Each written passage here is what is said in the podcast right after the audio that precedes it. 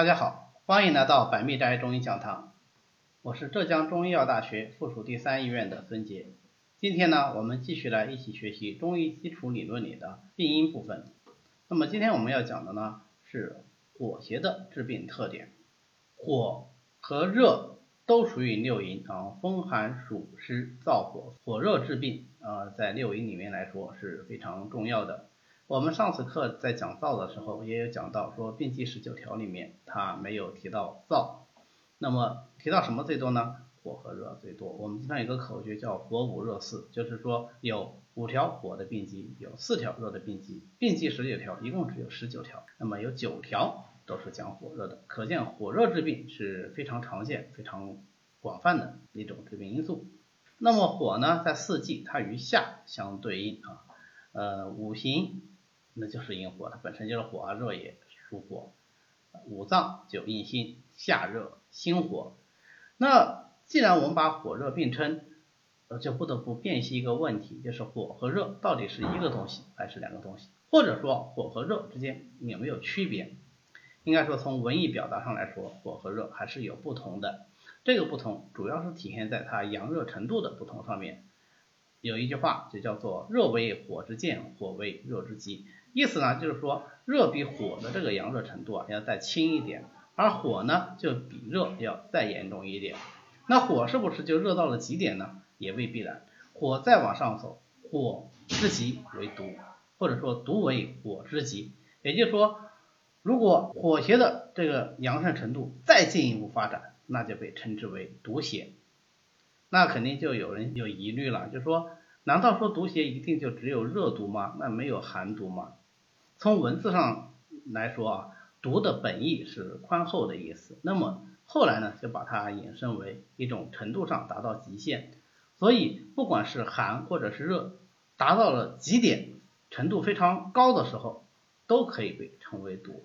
但是就寒热来说，刚才讲了热邪之病比较多啊，火五热四，对吧？所以我们最常见的是热毒，寒毒呢，当然也是有的。你比方说，我们江浙所多的就是螃蟹、鱼虾，那么螃蟹毒和虾毒就是寒毒。那所以我们知道吃虾、吃蟹的时候要怎么样？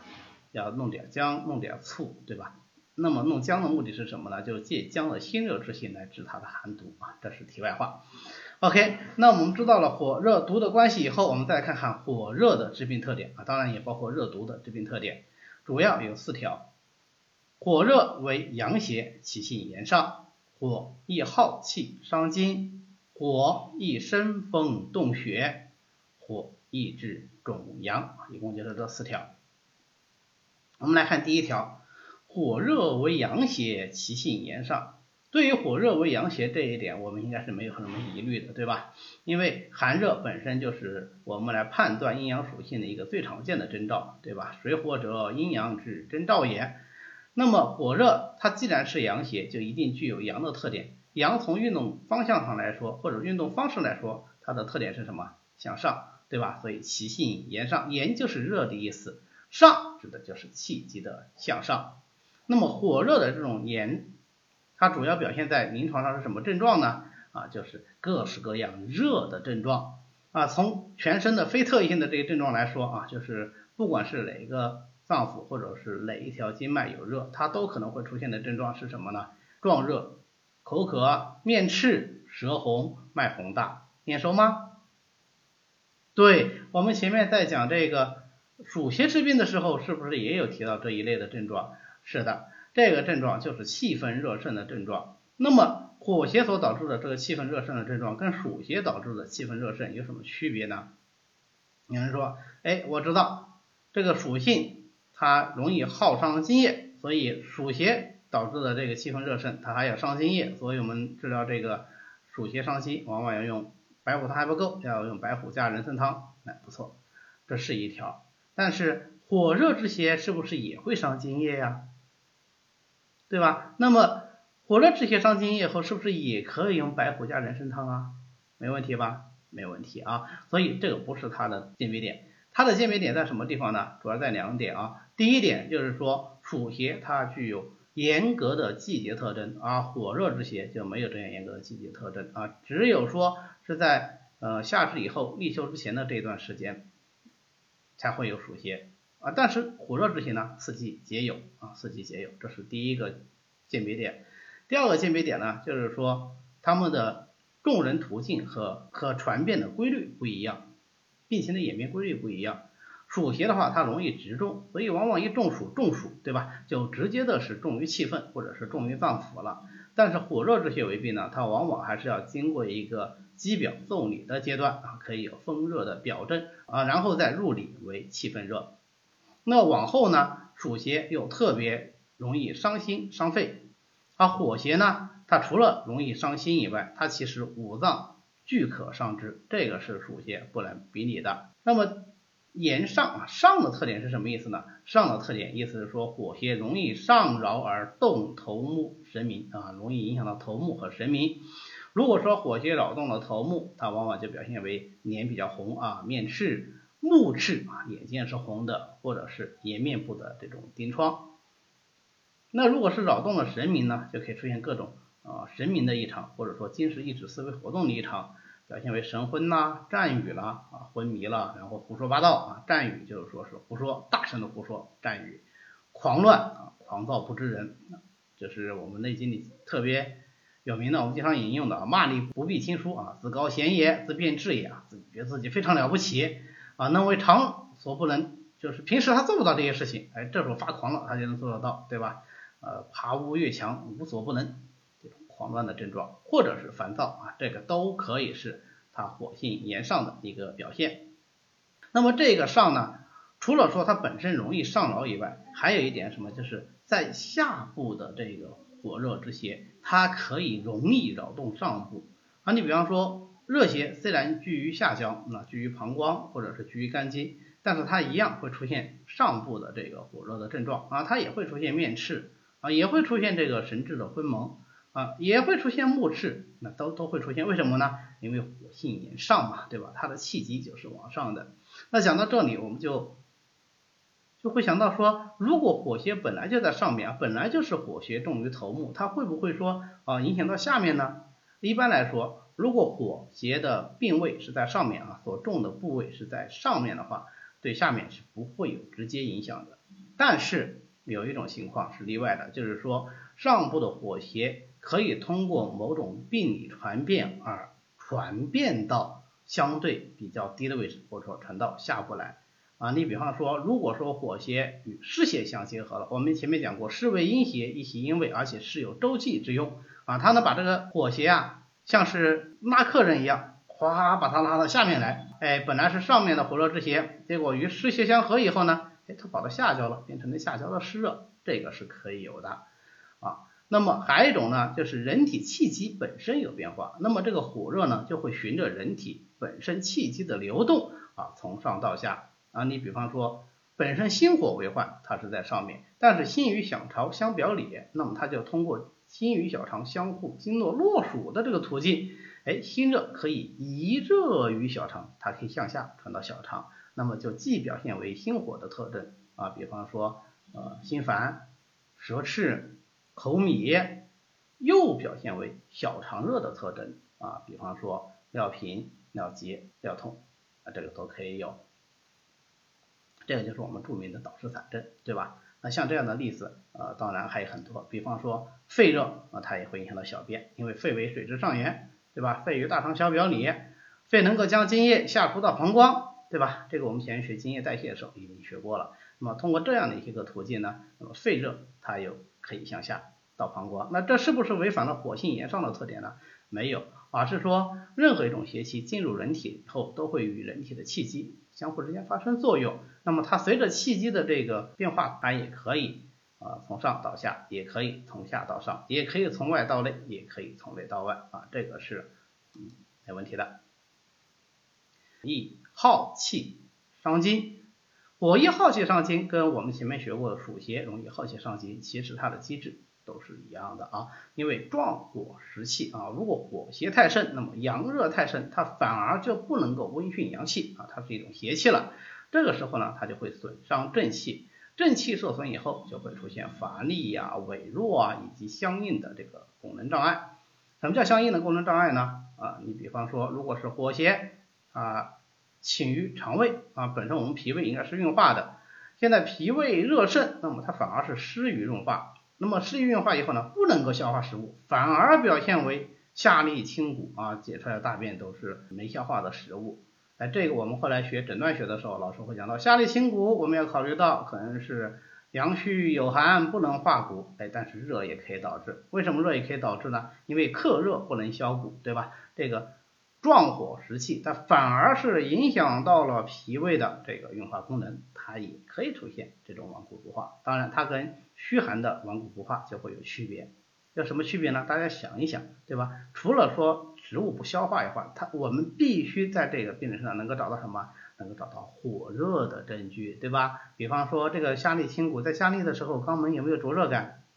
大便的味道是臭的还是腥的，或者是无味的，对吧？这个都可以以此鉴别。那么既然是火热之邪为阳邪，阳盛则怎么样？阳盛则阴衰。所以它能够灼伤津液啊，往往表现为多汗、口渴、喜饮，尤其是大热的时候啊。我们前面讲的那个呃阳热的症状，其中一个就是口渴，对吧？我们也在讲暑邪时候也提到过阳明经的四大症啊，就是身大热、口大渴、汗大出、脉洪大。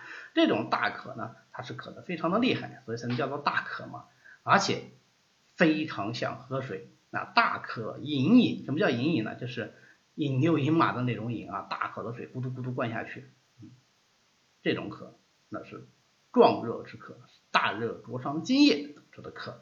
小便呢就表现为黄赤，大便呢就干结难出。为什么干结难出啊？因为津液被消耗掉了，对不对？就无水以行舟。我们前面在讲大肠的功能的时候有提到这个，对吧？那么这种情况下，如果无水以行舟，光清热可能就不够，还要怎么样？还要。润肠以通便，有的时候如果津液大伤，润肠可能都不够，那要怎么样？那要养阴通便，对吧？那叫增水行舟，还记得吗？我们应该是用一些养阴的药，让大肠里的津液得以润泽，那么大便才得以通畅。但是有一点哦，如果说我们要养阴的话，你是不是还要注意它这个时候邪气有没有去干净？这个壮火还在不在？对吧？如果壮火还在，那光养阴是不够的，同时还要清火，对吧？那么五句通有个非常有名的方子啊，就叫做增液承气汤啊，一方面养阴增液，另外一方面呢还要怎么样？还要泻热去积。